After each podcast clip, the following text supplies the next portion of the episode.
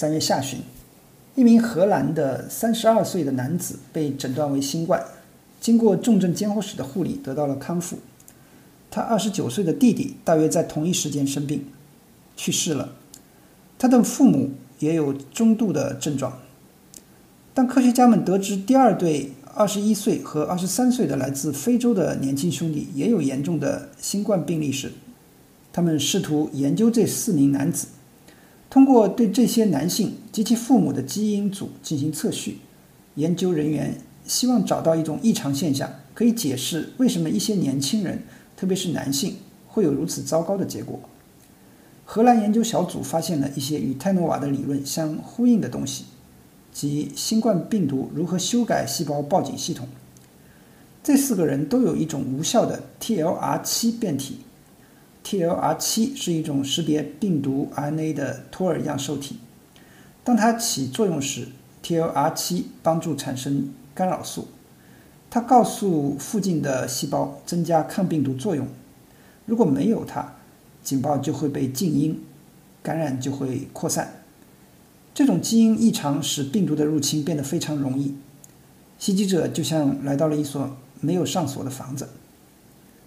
英国有一项临床试验，随机选择了一百零一例新冠住院患者，使用了干扰素贝塔，一种合成的分子。试验发现，那些在感染早期接受干扰素治疗的人，患重病的可能性降低了百分之七十九。研究人员一致认为，使用的时机至关重要。在病毒感染的早期，干扰素的使用可能有助于先天免疫系统控制病毒。不过，如果使用晚了，可能会有害。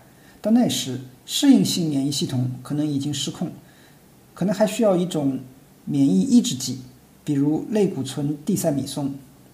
特朗普总统确诊之后就接受了地塞米松的治疗，他还接受了一种含有实验室设计的抗体的药物。这种抗体能够与他的身体自身的适应性反应一起对抗病毒。TLR7 的基因位于 X 染色体上，这可以部分解释为什么男性比女性更容易患严重的新冠肺炎。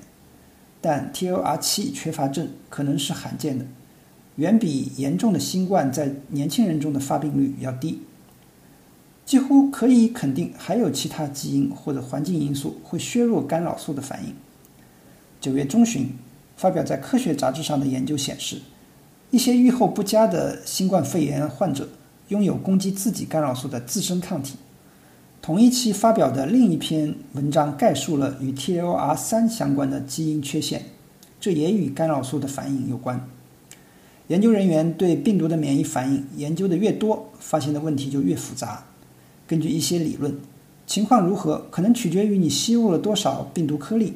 以及当你吸入它们时，它们是否达到了你的肺？如果你最近感冒了，你用来对抗感冒的 T 细胞可能会部分的适应冠状病毒。维生素 D 的水平也可能很重要，因为维生素 D 有助于控制炎症。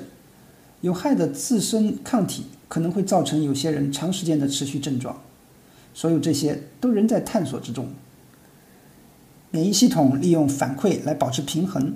就像体操运动员在平衡木上一样，如果微风吹拂，体操运动员可能会有点摇晃，感觉到这一点，他会转移他的重心，回到中心。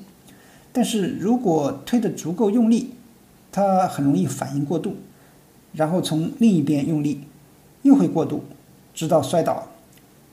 造成摔倒的原因很多：髋屈肌紧绷、小腿拉伤。空气中的湿气，每一个因素的微小变化都会被放大。年长的体操运动员往往不那么敏捷，免疫系统也是如此。这就是新冠病毒对老年人影响偏大的原因。对于六十五岁以上的老年人来说，死亡率已经高出三倍。这种年龄分布是新冠病毒所特有的。儿童更容易感染季节性的流感。两千零九年，感染猪流感的儿童和年轻人住院最多，而一九一八年流感大流行对二三十岁的成年人打击最大，可能是他们的免疫系统反应过度，或者老年人对类似的毒株产生了免疫力。病毒的不平衡性意味着疫苗在老年患者中可能没那么有效，即使是双倍的剂量，或者在反复接种之后，帮助老年人可能需要一种更精细的方法，专门针对这种病毒破坏免疫系统稳定的特定方式。我们到目前为止所了解的情况表明，不仅仅是年龄变大会让你变弱，新冠病毒也会利用这个弱点。这种疾病的作用机制实际上在衰老的身体中被放大了。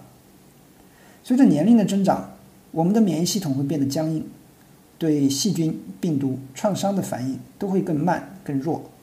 但与此同时，这个系统会被长期的激活，细胞因子在血液中以恒定的高水平循环，就好像身体一直在对某些攻击做出反应。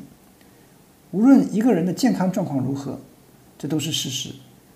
即使是那些非常健康、营养非常好、没有疾病。没有服用任何药物的人，也有一些炎症标志物的浓度会随着年龄的增长而增加。你的炎症水平提高会增加你的生理年龄，增加你患心血管疾病、癌症和痴呆症的风险。这也导致了老年医学中所说的虚弱，一种被称为细胞衰老的现象，在一定程度上是导致身体炎症不断增加的原因。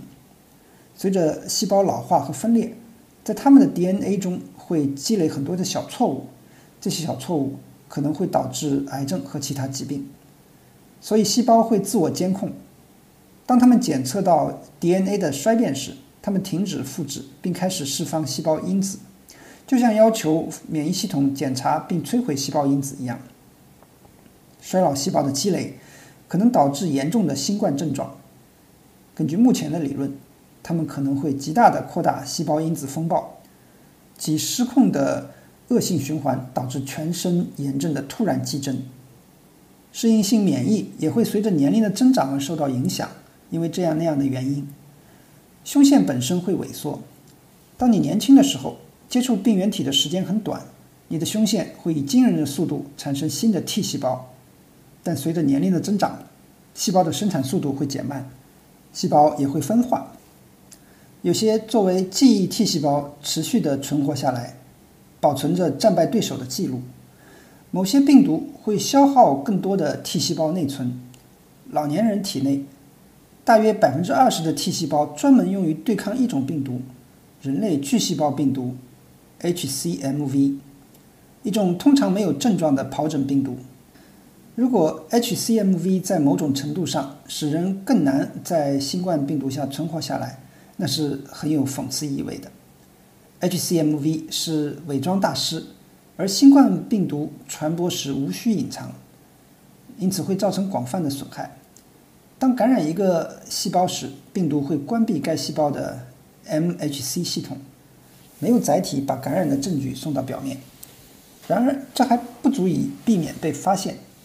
我们的免疫系统发明了一种武器——自然杀手细胞。它专门寻找没有 MHC 系统的细胞，所以 HCMV 还进化出了一个伪装的 MHC 载体，用来欺骗自然杀手细胞。HCMV 病毒几乎完全适应宿主，能够在不引起注意的情况下传播。它除了消耗资源之外，什么也不做。胸腺是它们留下痕迹的地方。科学实践是发现它们的另一种方法。分子生物学家使用的许多工具。包括 Tenova 团队用来测序 RNA 的酶，以及 CRISPR 基因编辑系统，也许是我们这个时代最重要的科学发现。曾经是微生物军备竞赛中的防御武器。在七月底，Tenova 的团队已经开始寻找治疗方法。在他的 P3 实验室，莫勒正在感染仓鼠，计划是给这些动物提供一些候选药物。在感染和治疗的整个过程中，对它们的 RNA 进行排序。